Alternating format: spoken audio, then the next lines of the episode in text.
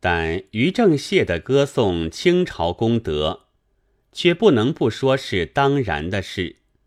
他生于乾隆四十年，到他壮年以至晚年的时候，文字狱的血迹已经消失，满洲人的凶焰已经缓和，渔民政策早已集了大成，剩下的就只有功德了。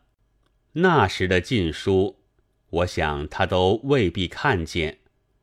现在不说别的，单看雍正、乾隆两朝的对于中国人著作的手段，就足够令人惊心动魄。全毁、抽毁、弯去之类，也且不说，最阴险的是删改了古书的内容。乾隆朝的纂修四库全书。是许多人颂为一代之盛业的，但他们却不但捣乱了古书的格式，还修改了古人的文章，不但藏之内廷，还颁之文风较盛之处，使天下士子阅读，永不会觉得我们中国的作者里面也曾经有过很有些骨气的人。这两句奉官命改为，永远看不出底细来。嘉庆、道光以来，珍重宋元版本的风气逐渐旺盛，也没有悟出乾隆皇帝的圣律，影宋元本或教宋元本的书籍很有些出版了，这就使那时的阴谋露了马脚。最初启示了我的是《琳琅密室丛书》里的两部茅亭刻画，一是教诵本，一是四库本，同是一种书，而两本的文章却常有不同，而且一定是关于华夷的处所，这一定是四库本删改了的。现在。连影宋本的茅亭刻画也已出版，更足据为铁证。不过，倘不和四库本对读，也无从知道那时的阴谋。《琳琅秘事丛书》，我是在图书馆里看的，自己没有。现在去买起来又嫌太贵，因此也举不出实例来。但还有比较容易的法子在，新近陆续出版的《四库丛刊续编》，自然应该说是一部新的古董书，但其中却保存着满清暗杀中国著作的案卷，例如宋洪迈的《容斋随笔》至五笔，是影宋刊本和明活字本。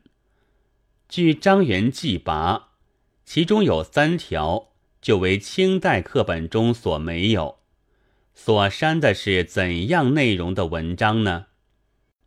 未悉纸墨记，现在只摘录一条《容斋三笔》卷三里的“北狄俘虏之苦”在这里。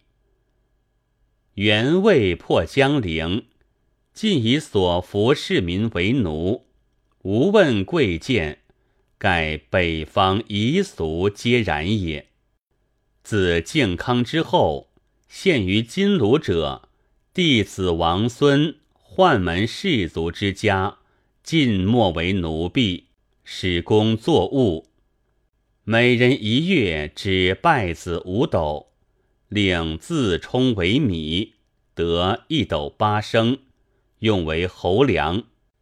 遂芝麻五把，令即为囚。此外更无一钱一帛之入。男子不能饥者，则终岁裸体。虏获哀之，则使直窜。虽使复火得暖气，然才出外取柴归，再作火边，皮肉即脱落，不日者死。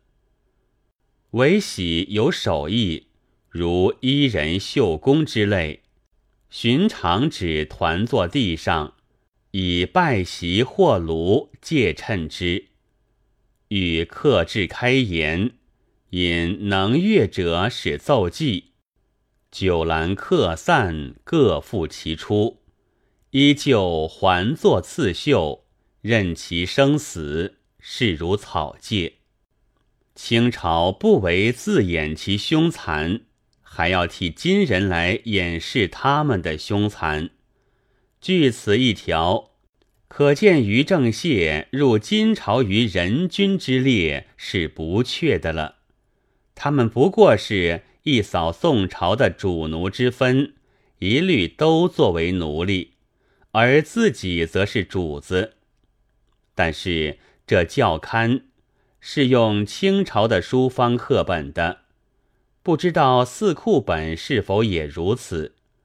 要更确凿，还有一部也是四部丛刊续编里的《影旧抄本》，宋朝月之嵩山文集，在这里卷末就有丹江复新对一篇，和四库本相对比，以见一般的实证。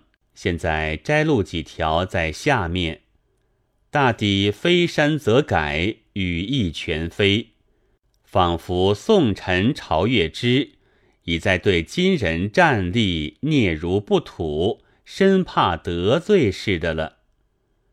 旧抄本，金贼以我江邑之臣无状，斥候不明，遂使突河北，蛇结河东。反孔子春秋之大晋，以百计却虏骁将。彼金贼虽非人类，而全使亦有吊瓦不孔之豪，故服之惧哉。我取而兼焉可也。四库本，今人扰我疆域之地，边城斥候不明，遂长驱河北。盘结河东，为上下臣民之大耻。以百计却辽骁将，比今人虽甚强盛，而赫然视之以威令之森严，故服之惧哉。我因而取之可也。旧抄本，太宗时，女真困于契丹之三诈。控告起源，亦卑躬甚矣，不为敢避逆中国之地于今日也，忍弃上皇之子于胡虏乎？四库本，太宗时，女真困于契丹之三诈，控告起源，亦和好甚矣，不为竟酿患滋祸。医治于今日也，忍弃上皇之子于异地乎？旧抄本，何则？夷狄喜相吞并斗争，是其犬羊淫吠，则孽之性也。唯其父者最先亡。古今夷狄族账，大小见于史册者百十。今其存者一二，皆以其财富而自抵灭亡者也。今此小丑不指日而灭亡，是无天道也。四库本无，旧抄本，持中国之衣冠，复夷狄之态度，故取项家孙女姊妹，复马上而去。直视帐中，远近胆落，不暇寒心。四库本，遂其报复之心，似其凌辱之意，故相家皆偕老抢幼，弃其疾而去。焚掠之余，远近胆落，不暇寒心。即此数条。已可见贼虏犬羊是会的，说金人的淫掠是会的，夷狄当然要会，但也不许看见“中国”两个字，因为这是和夷狄对立的字眼，很容易引起种族思想来的。但是这嵩山文集的抄者不自改，读者不自改，尚存旧文，使我们至今能够看见朝氏的真面目。在现在说起来，也可以算是令人大舒愤懑的了。清朝的考据家有人说过：“名人好刻古书而古书亡，因为他们妄行教改。”我以为这之后，则清人转修四库全书而古书亡。因为他们变乱旧事，删改原文；今人标点古书而古书亡，因为他们乱点一通，佛头着粪。这是古书的水火冰虫以外的三大恶。